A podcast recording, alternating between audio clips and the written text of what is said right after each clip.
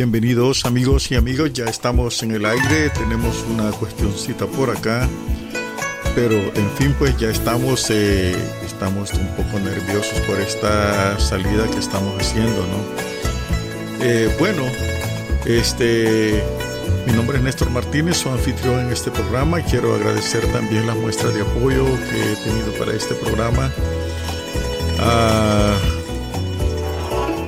Eh, son muestras pues de amigos y toda la cuestión, no todo lo que se ha estado dando alrededor de poner una voz más en el programa. La verdad es que honestamente hablando, eh, pues había dejado la este programa así un poco la actividad periodística, pero en estos momentos eh, la patria pues necesita más voces, más voces no que estén peleando contra lo que esté dado, sino que estén demostrando lo que está sucediendo. Ya planteamos, no nos vamos a pelear con el gobierno, es el gobierno, es lo que está ahí, pero están sucediendo cosas, muchas, muchas, muchas cosas al interior de esta situación que se nos ha dado. Este, pues no, no tengo más eh, situaciones pues que las eh, que las planteadas acá, ¿no? Bueno, eh, este el nombre del lobo estepario sale de una novela de Norman Hess, ¿no? Y se trata de un sujeto que es bien solitario, ¿no?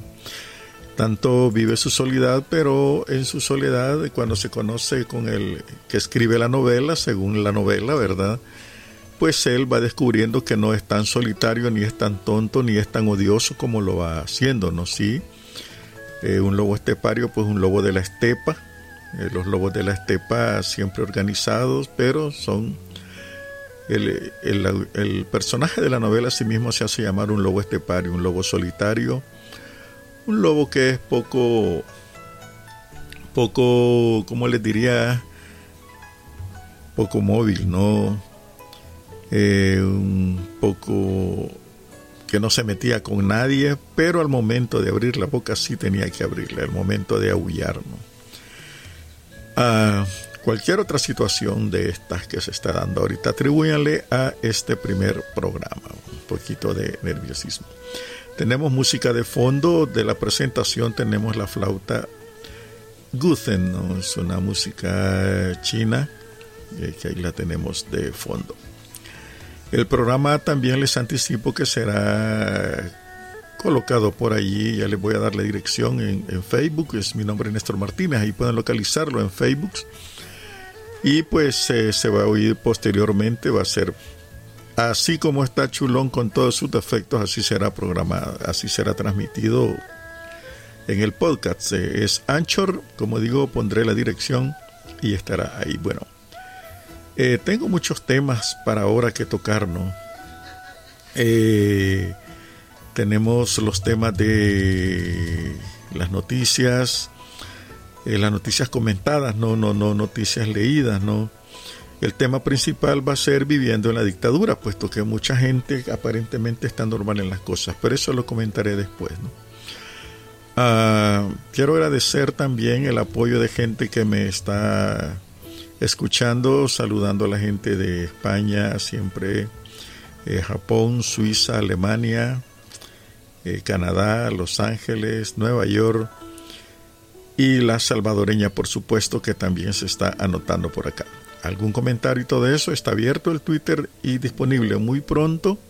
Terminaré los ensayos para que este, nos conectemos por, eh, por la vía del teléfono celular, que puedo hacer llamadas desde acá vía eh, WhatsApp o vía Telegram pues está, tiene que salir en un solo sentido. El ensayo ya se hizo, fue un exitazo. Eh, sin embargo, pues eh, todavía no lo vamos a hacer. Ah, así que eh, empezamos nosotros con el programa.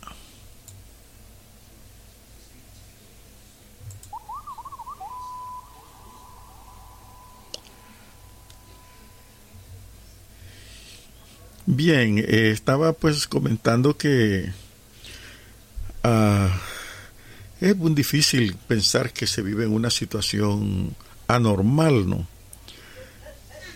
eh, pues viviendo aquí en una dictadura, por supuesto, el salvadoreño nunca ha vivido en una, nunca hemos vivido una dictadura, nos las han contado.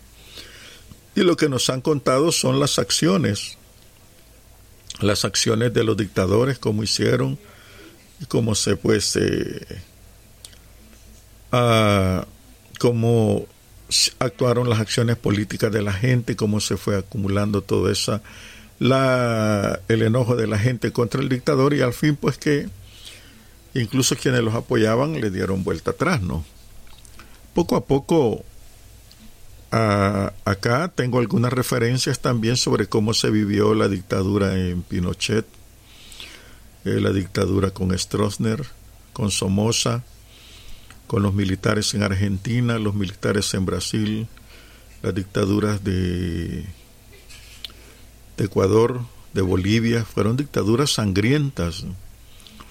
Eh, poco se dice de cómo se vivieron esas dictaduras, ¿no? Pero eh, pues aquí estamos viviendo una y es bueno dejar constancia de cómo se vive la dictadura, ¿no? Pues ah, vean, les decía que todo es normal. En aquellos tiempos también de las dictaduras en Latinoamérica la gente solo se quedaba de espectadora, ¿no? como que no pasaba nada y eso hace que los dictadores se sientan bien a gusto, porque la gente tarda mucho en reaccionar, muchísimo tiempo. Si la gente tarda mucho en reaccionar, entonces eso quiere decir que el dictador está va a hacer lo que guste. Y como ya antes comenté, en las dictaduras latinoamericanas ellos hicieron lo que quisieron, porque la gente no reacciona, todo lo toma con una naturalidad y una aparente normalidad increíble. Y mucha gente esa de pueblo apoya la dictadura, apoya al dictador y, de ahí que las cosas sean lentas para los pueblos. No es tan rápido decir démosle ya, claro, hay un sector consciente de la sociedad en que el dictador y todo el aparataje que ha montado tratarán de callar las voces. Eso, eh, digamos que entre comillas, que es normal, ¿verdad? Es normal que el dictador haga eso.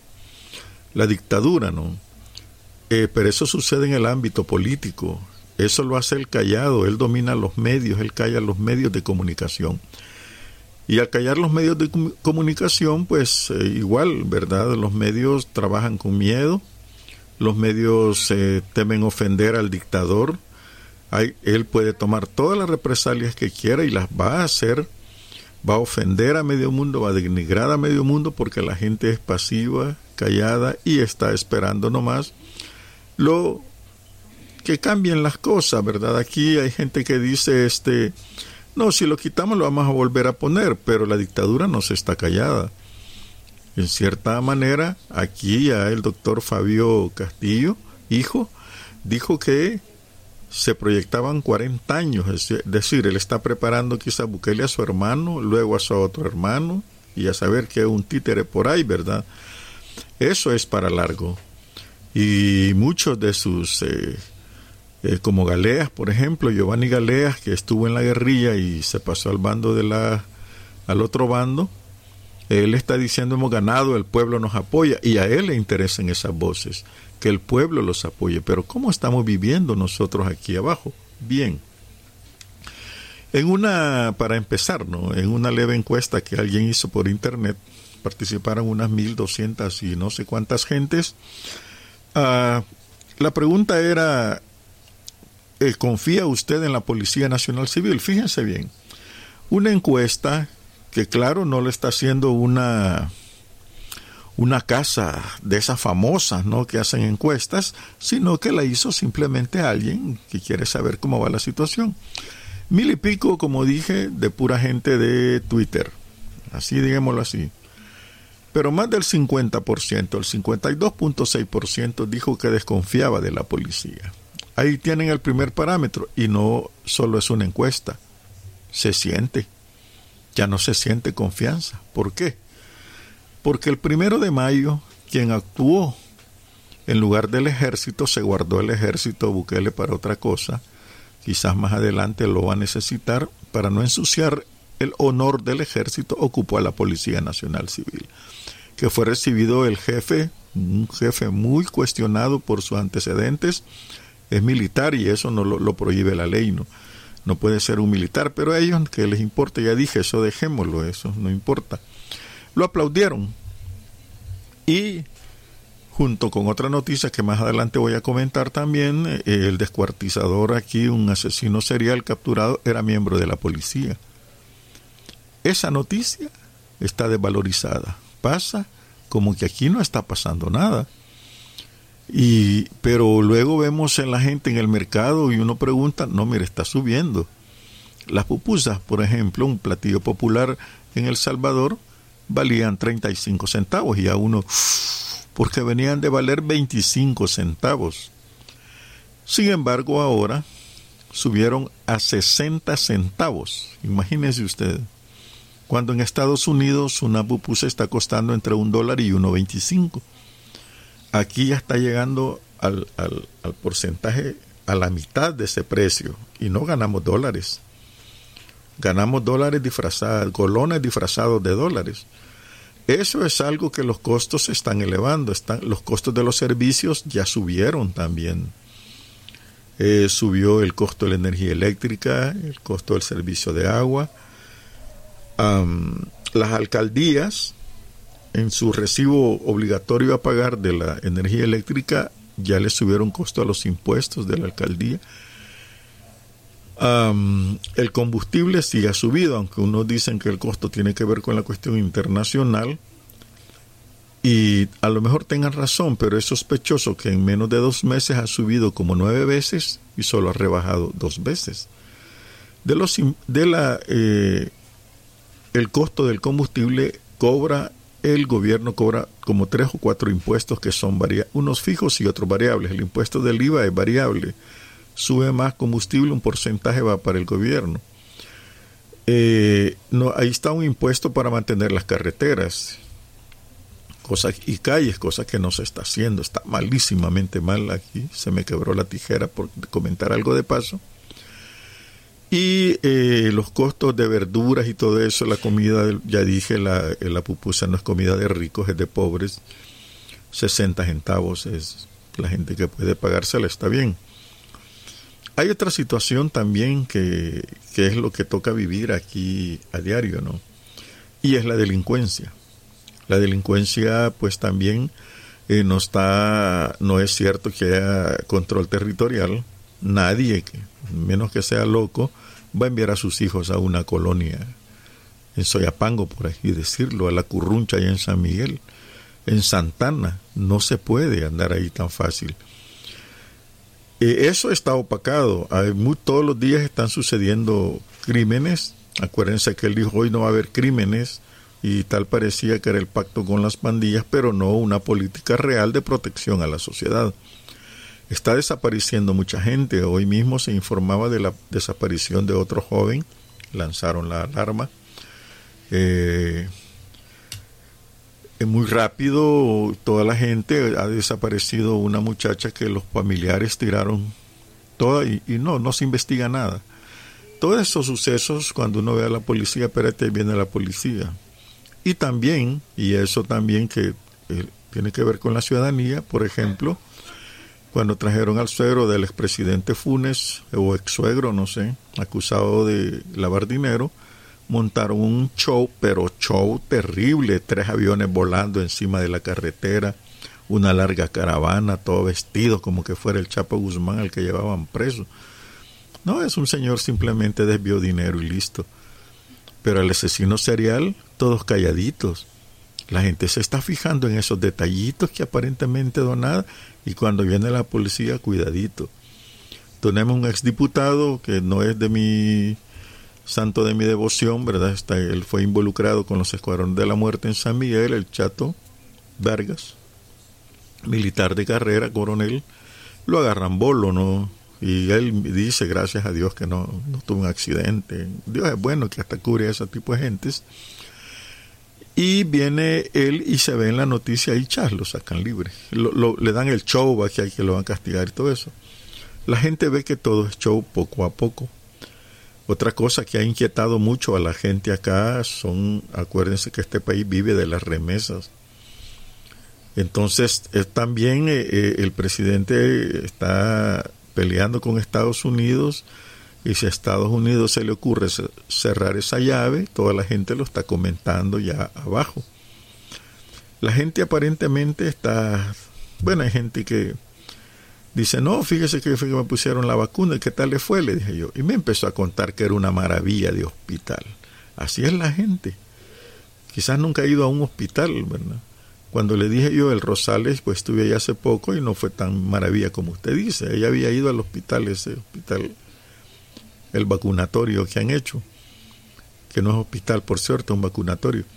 Y, y yo le digo, sí, pero eso costó tanto dinero. No, pero está bonito, está lindo, nunca me habían atendido. Sí, ven, la gente está viviendo su fantasía y está bien. No le voy a quitar eso, ¿no? A diario las noticias se nota también cierto temor en la gente, es cierto que tienen invitados, pero poco a poco los invitados van cambiando de van cambiando de otro tipo de invitados, ¿no? Eh, se sabe ahorita en los medios de comunicación están un tanto alarmados por lo que está sucediendo.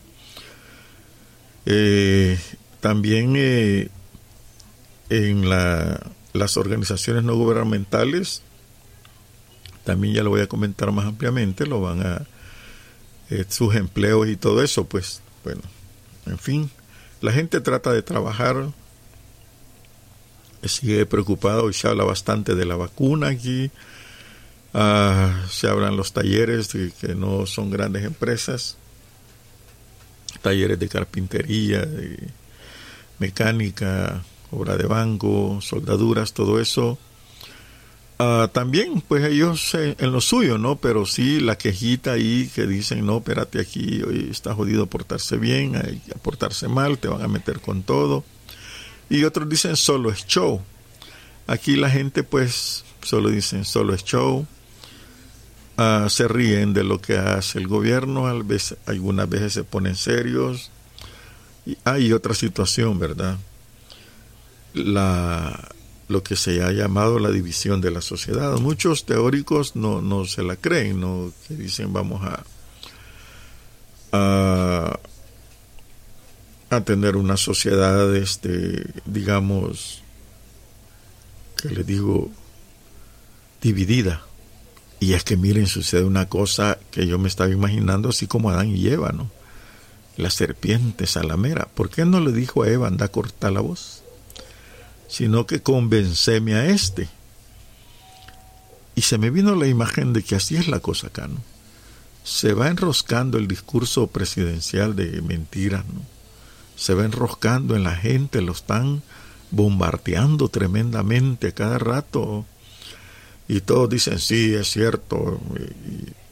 Y, toda esa cuestión que se viene dando, y la van envolviendo. Al final que la gente quede enfrente de la serpiente, no le voy a decir quién es, o quiénes son y hay notizados.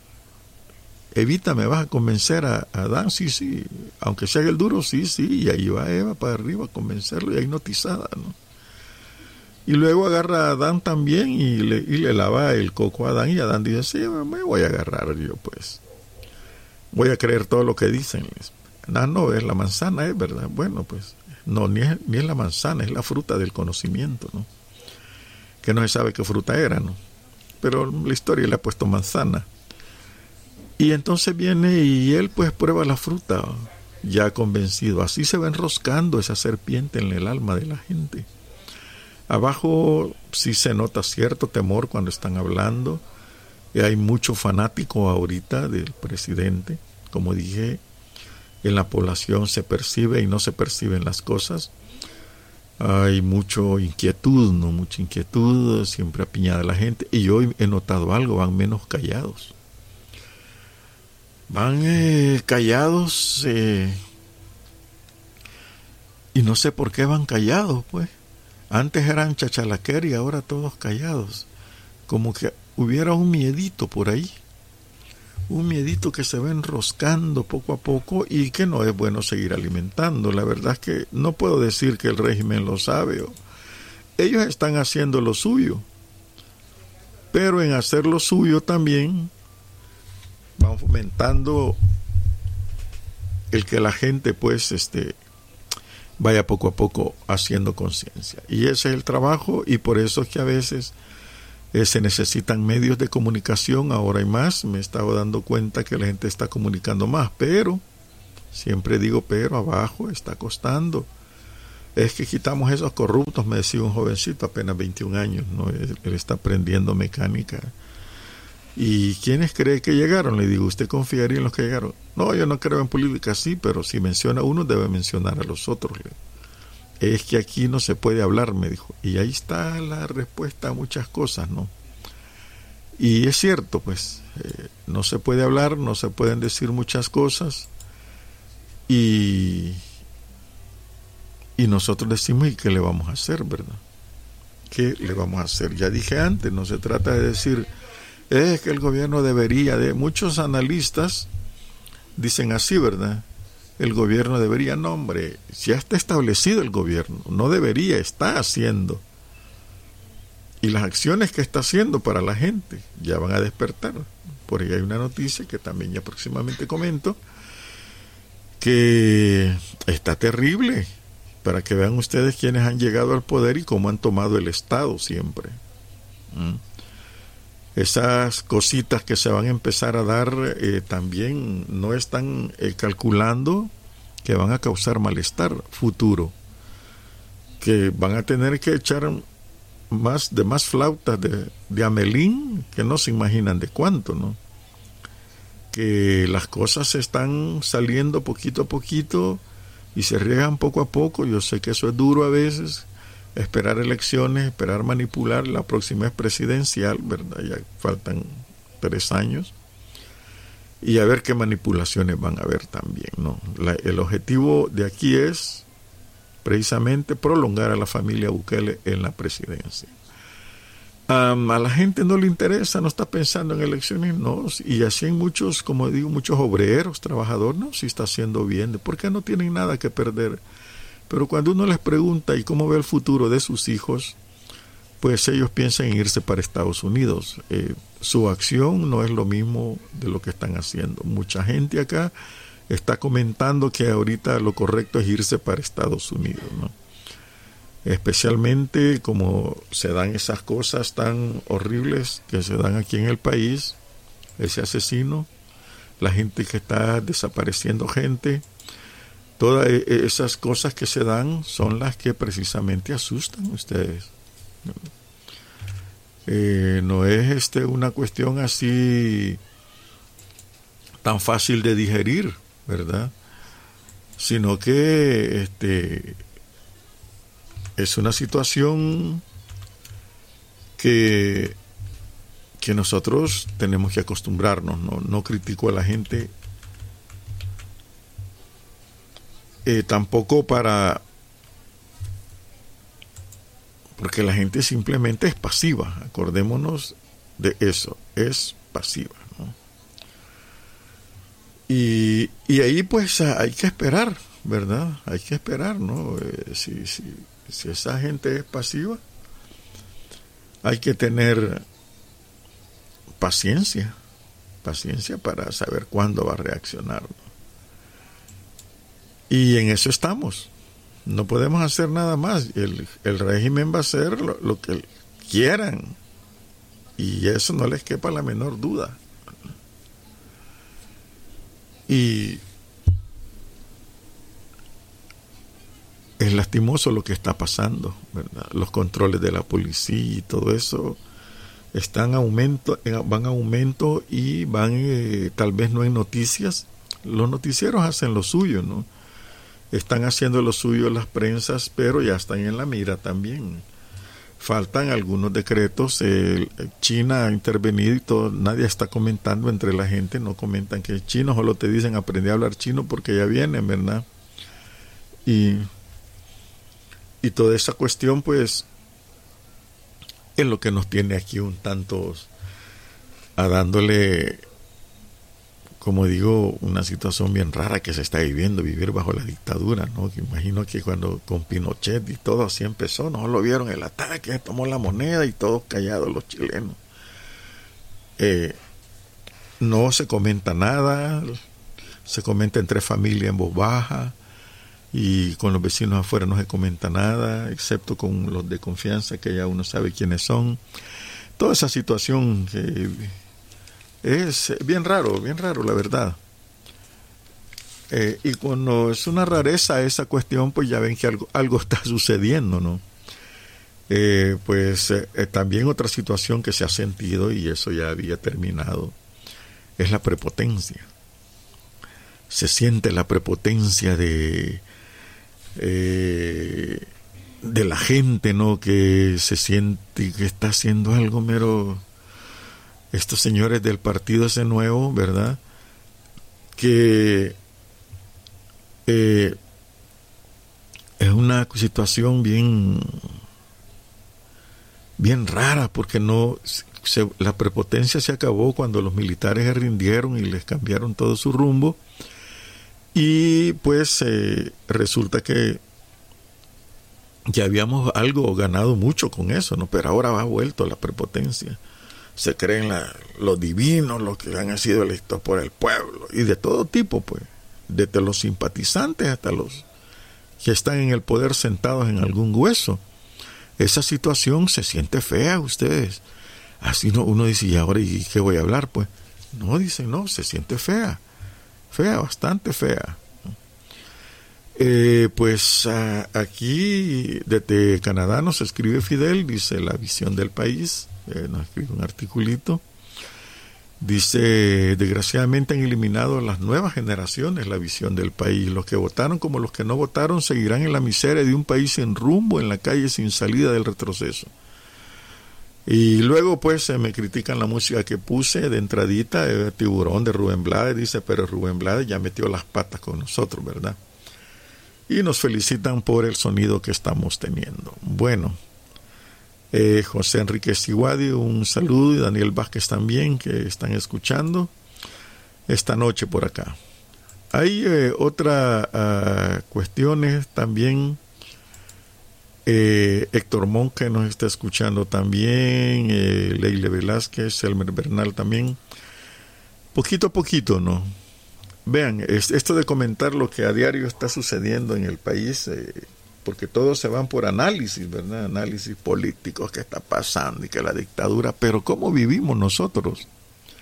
Es poco. Lo seguiré comentando este, en otro programa, ¿verdad? Poco a poco para que vean ustedes cómo va evolucionando la sociedad. No es de desesperarse. Y digo esto porque algunos ya quisieran acción, algunos han criticado que no han salido a la calle y así han inventado un montonazo de cosas, ¿verdad? Pero eh, no es así la cosa. No es así tan rápido como se dan las cosas. En fin, este ha sido la primera parte, vean bien la un, punteo que quiero hacer en futuros programas de cómo se vive acá y entre todo puede ser que a veces no lo mencione, ¿no? porque hay también cosas más importantes que comentar. Pero en este primer programa ya les dije cómo está la sociedad viviendo normal, preocupada, pero se notan actitudes calladas, bajando la voz nuevamente. Y bien, encontré esta música por ahí porque vamos a hacer una pausa musical. Y es muy, muy linda, hombre, dedicada al poeta Roque Dalton. Acuérdense que el, eh, el, el poeta, pues, este, fue asesinado. Así que disfruten la música al poeta Roque Dalton, ¿no? Con ustedes ya regreso. Al poeta salvadoreño Roque Dalton.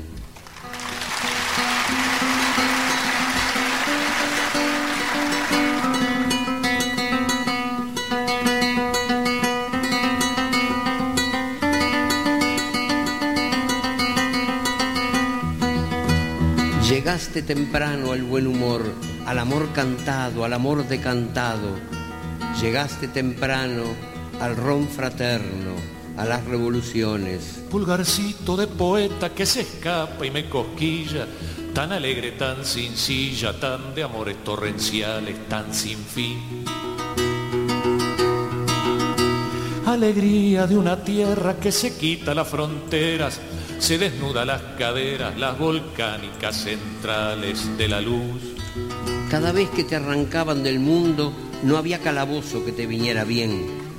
Asomabas el alma por entre los barrotes y no bien los barrotes se aflojaban turbados, aprovechabas para librar el cuerpo.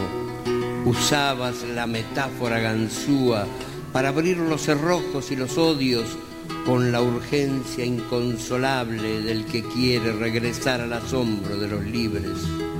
Yo lo vi, yo lo vi, yo lo vi, yo lo vi.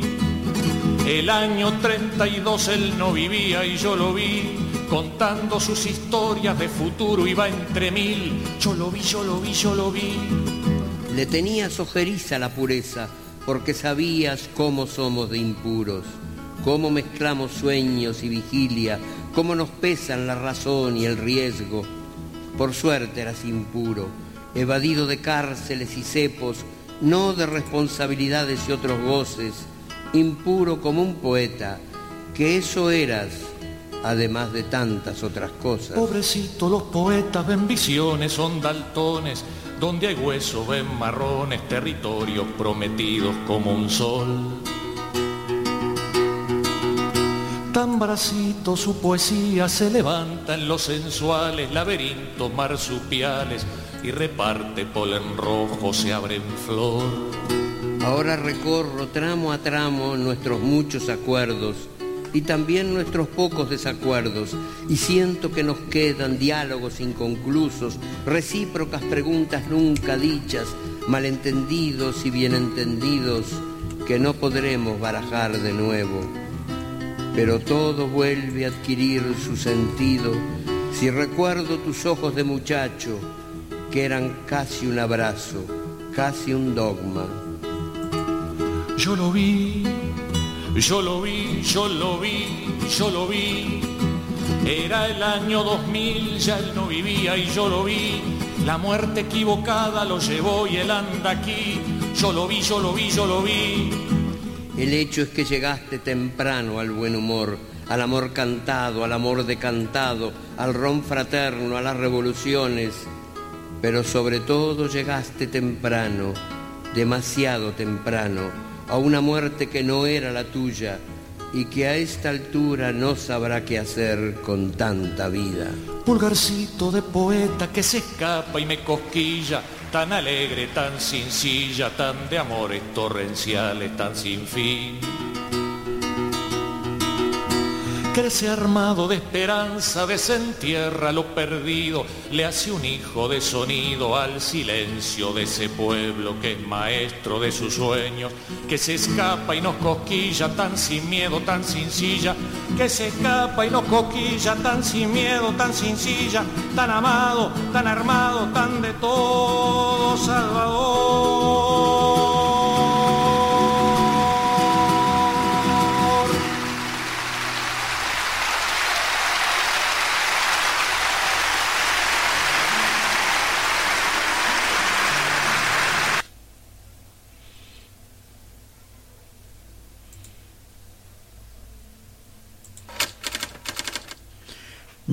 Ahora pasamos a la sección de noticias, en donde me desayuno una noticia mero fea. Ah, aquí, pues, ah, ¿cómo es esto? Se pregunta usted. Miren, la canciller está trabajando para el Estado, de acuerdo, ¿no? Uno dice pensar, bueno, si estás trabajando con el Estado, ¿cómo es que te vas a servir del Estado?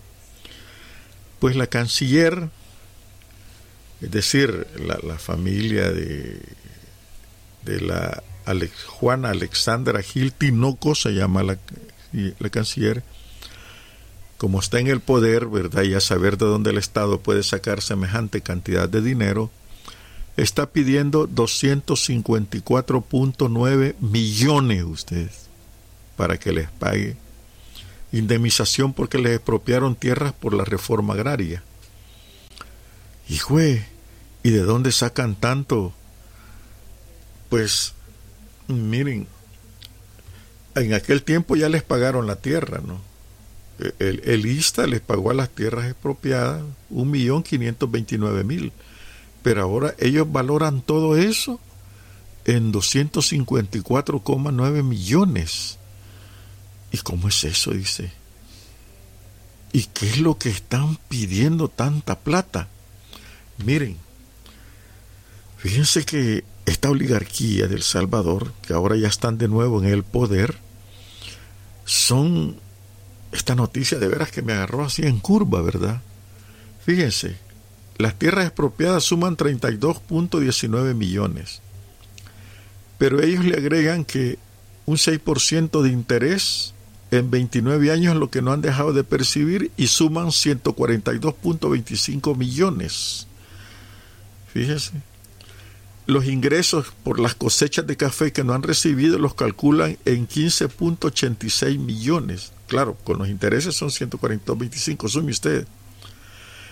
Y por no invertir la ganancia del café, 31.4 millones más y el peritaje, el daño moral y el buen nombre comercial lo estiman en 33.26 millones. Esos daños suman los 254.9 millones que le están pidiendo. Ella está en el Estado, usted, está en el poder ahorita. Y como está en el poder, lo que nos cuesta, hagamos fiesta. Mire, no hay dinero usted según el mismo Estado, no tienen dinero. ¿Cómo es eso? ¿Cómo es esa situación, verdad? De que la señora esta quiere 254.9 millones. Miren, si de pedir dinero se trata, ya los indígenas deberían de moverse y reclamar no solo 254, miles y miles de millones de dólares que les fueron arrebatados desde la conquista, cuando la ley de extinción de ejidos y comunidades, allí les quitaron la tierra. Y yo recuerdo bien esa narración de la Gaceta, en aquel entonces el diario oficial se llamaba La Gaceta. ¿Qué es lo que hicieron? los indígenas para proteger su tierra, pues que no podían leer y escribir, esta gente, esta gente, Girolas que están aquí, Gil, Girol y todos ellos que quieren dinero, mandaron a los jueces ejidarios, por, ejidarios a arrebatarle las tierras a los indígenas porque no podían leer y escribir, no tenían escritura, eran de sus ancestros. Y muchos jueces ejidarios que iban a quitar esa tierra les cortaron las manos porque era de ellos. Sin embargo, el ejército lanzó su represión, que tuvo su punto álgido en 1932, porque ya para 1882 la familia dueñas, la familia dueña, era la máxima familia que tenía tierras. Y así fueron viniendo las 14 grandes familias que eran dueños de todo eso. Explotaron esto a precio de oro el café. Y ahora viene esta señora y quiere 254.9 millones debería de, ver los pobres que están generando este gobierno. Eso debería de ver. No debería de, darse cuenta cómo es que ellos ahora quieren dinero. ¿Cómo es esa cuestión? Esa es, una cuestión que, de veras eh, molesta, lastima a la gente, porque ellos quieren dinero de la nada, lo que él quitó eh, la, en la, cuando se usó la reforma agraria, más de 30 años casi, el excedente que ellos tenían de tierras fue como justicia, pero muchos lograron recuperar lo suyo como los dueños en la finca El Espino. Una tierra que estaba valorada en 10 millones de colones, sobrevalorada en esa época, pues el Estado les pagó como 100 millones. Y eso lo sé porque escribí un libro sobre eso. Si alguien cree que la oligarquía va a salir perdiendo, ahora han regresado al poder y van a saquear el Estado. Ya vemos que esta señora va por esa cantidad millonaria de dinero, 254 millones y por lo que no, pero que, ¿y dónde está la justicia con la gente? Pues, ¿qué les importa a la gente? ¿Qué les importa a la gente? Y todos sonrientes ahí bien galamba, recibiendo un diploma de los que eran dueños de estas tierras, ¿no? Es que es una cuestión que da esperanza a algún abogado que finalmente comenta que, que esos, eh, esos tipos de demandas conducen a muchos fracasos y a poco éxito. Sí, pero está en el poder usted. La ministra está con su carita de... Ni digo de qué. está con el presidente Bukele, ¿no? Que la están parado y a lo mejor le digo, reclamar que ahorita hay plata. ¿Y cómo la vamos a recuperar después? Tienen que venir un gobierno y diga, no señora, si usted no tiene nada que reclamar. ¿Mm? Esas situaciones son eh, cosas que están pasando en este país. Esa noticia es algo horrible, ¿no? Horrible. Bien, hay otra noticia importante que créanme que esta noticia sí es que es es algo que que ya de verdad, mano, de verdad eh, da mucho que pensar sobre la actitud del gobierno. Esta noticia tiene que ver con que asesinaron a una profesora, a la profesora Araceli Miranda Hernández, que era maestra del complejo educativo Pío Romero Bosque, de Oratorio de Concepción Cuscatlán. Pues eh, según la, la teoría, ¿verdad? Ella, ella iba a hacer un retiro de dinero y eh, aquí a Cojutepeque, en la ciudad de Cojutepeque, y ahí le cayeron encima los delincuentes. Vean, es una situación que eh, le roban, le roban, ella se resistió y ¿qué sucedió? La asesinaron ustedes. Los muchachos, sus estudiantes, empezaron a, a quejarse en el complejo educativo Pío Romero Bosque, en Oratorio de Concepción Cuscatlán, y a protestar aireados, pues, enojados. ¿eh? ¿Qué estaba pasando acá, no? ¿Qué está sucediendo que le hablan de... y los rótulos que han pegado ellos eh, eh, precisamente en la, en la escuela, ¿no? Fíjense bien que, bueno, del lo ¿no? Estos rótulos, ¿dónde está el plan territorial? Queremos justicia por nuestra profesora asesinada y los muchachos suspendieron las clases presenciales que estaban recibiendo porque no aguantaron, pues. No aguantaron. Imagínense ustedes eh, que les asesinen a la maestra, una maestra por lo que se ve bien querida, y listo, allí no ha pasado nada. ¿Cómo es eso ustedes? ¿Cómo es eso? Que, en el paraíso no hay seguridad, pues en el paraíso cada rato salen defendiendo a la gente. ¿Cómo es eso?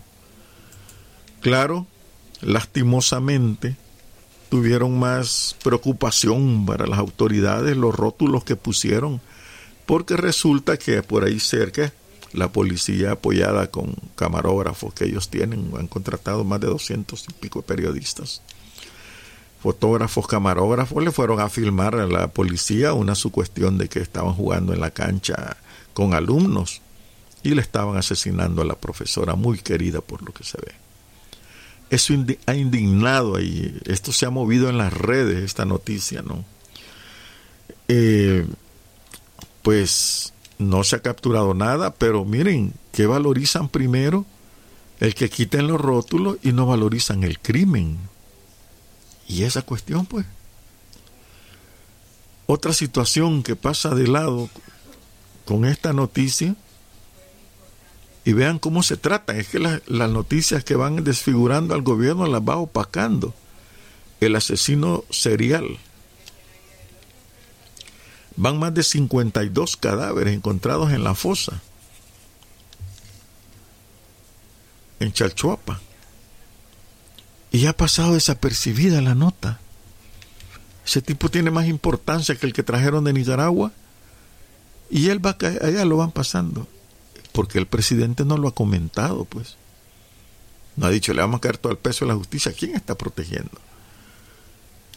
Solo el hecho de no comentar eso en sus famosos Twitter, que es una cuestión grave.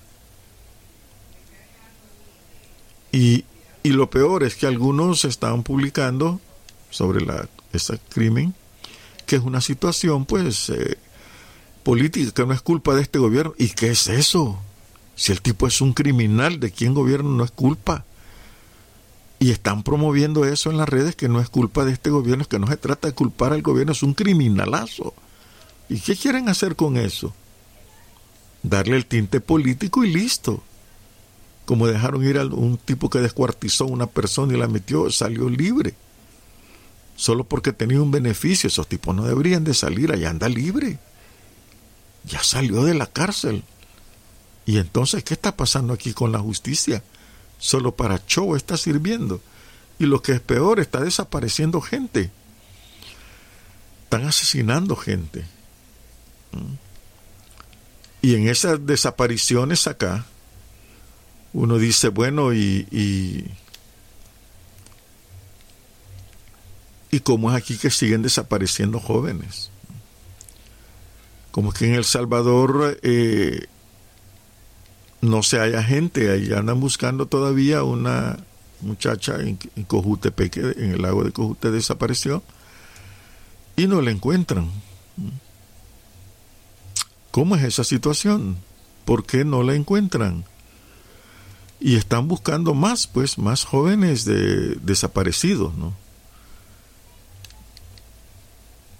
Como aquí esta cosa se recarga ya solita, ¿no? No me sacó el jovencito que anda buscando ya sus parientes, eh, lo andan buscando eh, aquí en El Salvador, desapareció hace poco y, pero fíjense que, que cómo son las cosas, hombre.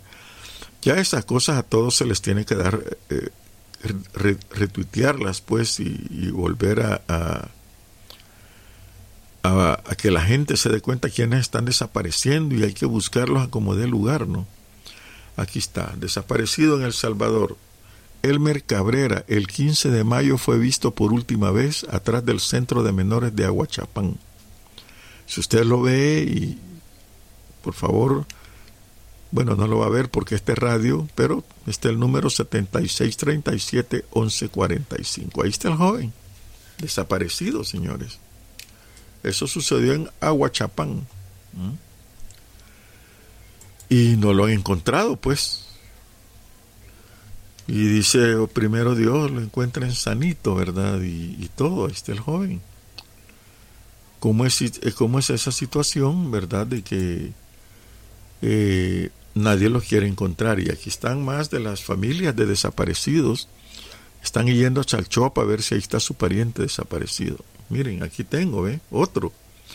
Iván Humberto Iraeta Rivera, visto por última vez el domingo 23 de mayo en San Ramón Mexicanos a las 8 y 30. Camisa tipo polo, color negro, jeans azul y zapatos de vestir negros. Lo andan buscando, usted acaba de desaparecer. Y han localizado otro pozo que tiene un cadáver en otro pozo, ¿verdad? La víctima Félix Berríos Fuentes en San Alejo, en las, trabajaba en las salineras Ah, estas desapariciones en San Alejo en la Unión, por cierto, la, esta sal es la que traen al mercado de allá. Y dice que van a buscar a ver quién lo asesinó, pues. Y que no aquí cero crímenes, pues ¿cómo que de repente se están, verdad? Aquí dice, esta página dice Desaparecidos El Salvador, dice, lo ratificamos. Privar de libertad y asesinar y enterrar personas ha sido una práctica que se incrementó después de las negociaciones pandilla-gobiernos para aparentar reducción de homicidios que además genera impunidad y beneficios para los políticos y para las pandillas. Aquí tengo esa información. Oh, es doloroso ustedes. Imagino que es algo que es una cuestión que no se puede ser.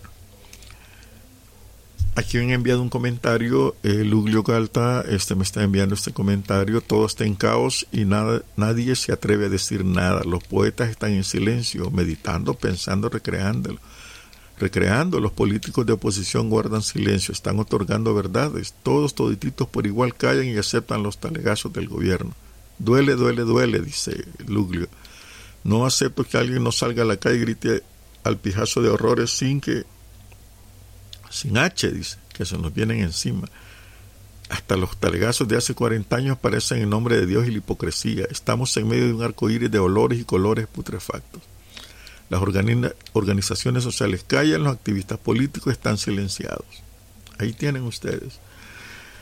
Eh, no hay nadie presente que esté hablando, es la queja de Luglio Gaita. Bueno, lo le hice el paréntesis porque igual, ¿verdad? Hay que comentar esas cosas. Otra noticia que es bien rara esta noticia con vean, para que vean ustedes cómo se está dando la, la cuestión de noticias. Los trabajadores que despidieron en el seguro, eh, perdón, en la Asamblea Legislativa, ahí salió una señora que fue movimiento tremendo acá, llorando. Es una señora que mantiene su casa, que hacía limpieza al interior de la Asamblea Legislativa, pero fue despedida dentro de los despidos que hacen estos. Y cuando la despiden, pues sucede que este no, no le dan nada, ahí la dejan. Entonces la señora y otros despedidos se fueron a huelga de hambre. Ah, en esa huelga de hambre, una de ellas se enferma y sale la noticia de que no ninguno los hospitales rechazaron que la atiendan, que había ordenado el gobierno que no la atiendan. Me pregunto, ¿es mentira eso o es verdad? Fíjenlo cómo se generan las cosas que se están dando acá. Pues, y uno se queda con la duda, porque hasta hoy por la tarde salió el desmentido del Seguro Social hasta hoy por la tarde. Ah, y esa eh, que salí, el seguro dijo que fue atendida con todo y hasta estable y todo, pero ¿por qué hasta ahora en la tarde y después de que se ha regado? Mm, y ahí va la señora buscando, le filmaron y todo, ¿no? Bien. Pero bien, ese es motivo para pensar en qué, qué tenemos nosotros acá que, estamos viviendo aquí en El Salvador tan feo. Fíjense que aquí también este un comentario que hace Janet Aguilar, ¿no? que es investigadora de temas de seguridad y violencia. Ella comenta esto. Esta práctica de privar de libertad, torturar y violar, asesinar y ocultar sus cargos, ah, es lo que antes había comentado, pero aquí está completo viene advirtiéndose en las pandillas desde 2003 y se fue extendiendo por los pactos entre políticos y pandillas porque el mensaje era queremos bajar los muertos. Las pandillas también han reforzado esta práctica criminal, no solo por la seguridad que les genera, sino porque les ha permitido continuar asesinando sin asumir el costo político de estos muertos. Para los gobiernos ha sido funcional que las pandillas, en lugar de matar y exhibir el cuerpo, recurran a esta práctica porque esto le reduce cargar con el costo político de aumentar la tasa de homicidios. Janet Aguilar dijo esto en una radio local en el programa Pencho y Aida. Es investigadora de temas de seguridad y violencia.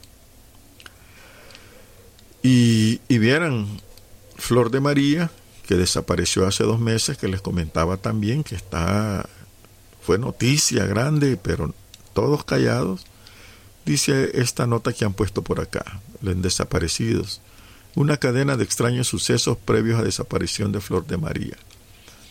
Y dice más o menos la entrada así. A dos meses de desaparición de Flor de María, los familiares siguen a la espera de algún rastro que lo lleve hasta ella o de la respuesta de las autoridades ante las investigaciones. Y ella desapareció un 15 de marzo, ¿verdad? Dice acá que durante el día el grupo de Messenger de los hermanos García Valladares no hubo ningún mensaje de Flor de María de 33 años, la más pequeña de los cinco, hasta la noche. Ella les contó a sus hermanos que durante la tarde había ido de paseo al parque de Cojutepeque, Cuscatlán, con sus dos hijos, uno de cinco y otro de tres. Eso fue lo último, ¿verdad? No han revisado las cámaras de las zonas, si es que hay, no han preguntado si alguien la vio por allí, dónde anduvo, ¿verdad? Y, y esa es una cuestión. ¿verdad? Aquí el gobierno se preocupa, escribe alguien ahí de, de a ver a quién captura por pintar las estatuas y no por los homicidios. Y aquí tenemos otra cosa, miren. La historia de la fosa del, de Chalchuapa ya le está, le está dando la vuelta al mundo. Hay tanta confusión y tantas madres que están buscando a sus hijos allí. Es increíble usted. Y, el gobierno callado. Hay otra desaparecida, está Brenda Jocelyn Hernández Arqueta, hace 10 años desapareció. Vista por última vez el Instituto Nacional de San Bartolo, INSAB. Vestía uniforme, falda azul negro y camisa azul cielo. Su familia aún la busca incansablemente. ¿Y por qué tanto a esta fecha? Vean, fíjense que el, el forense que estaba haciendo eso, el, criminalista de la Fiscalía General Israel Ticas, le han abierto un proceso disciplinario porque está informando de los huesos que encuentra. Y aquí dice desaparecidos SOS El Salvador que le dan su apoyo, pero ¿cómo es que él está informando algo tan muy importantísimo? Y le han, están castigando por eso. ¿Mm?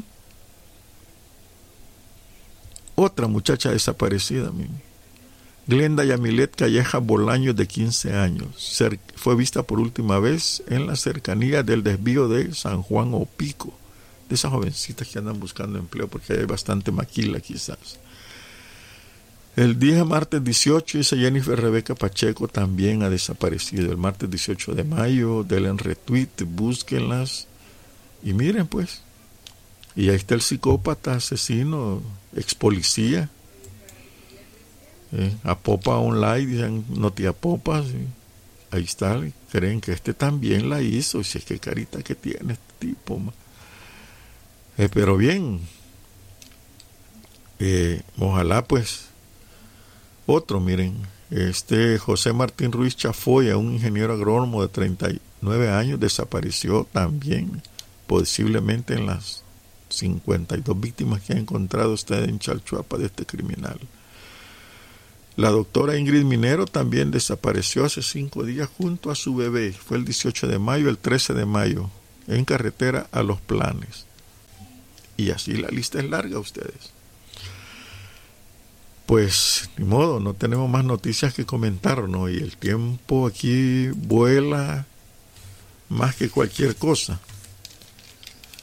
Así que vamos a tener que dejar un poquito para el próximo programa mañana. Espero que me sintonicen de nuevo.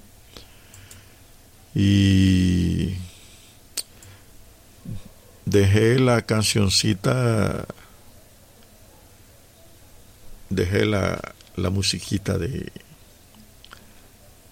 Eh, ¿Cómo se llama? No, la cancioncita que les tenía preparados para las noticias ambientales, cometer las noticias ambientales, ¿no? Eh, pues en el medio ambiente hay mucho que hablar también, ¿no? Aquí no se está haciendo nada. Así que finalizamos acá y este nos escuchamos en nuestra cita mañana. Antes les recuerdo que vamos a tener el programa los martes con Nacho una hora antes y una hora antes en cada programa habrá música. Hasta la próxima amigos.